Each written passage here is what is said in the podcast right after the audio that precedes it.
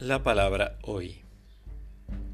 Jesús entró en una sinagoga y había allí un hombre que tenía la mano paralizada. Los fariseos observaban atentamente a Jesús para ver si lo sanaba en sábado, con el fin de acusarlo. Jesús dijo al hombre de la mano paralizada, Ven y colócate aquí delante. Y les dijo, ¿está permitido en sábado hacer el bien o el mal? Salvar una vida o perderla. Pero ellos callaron.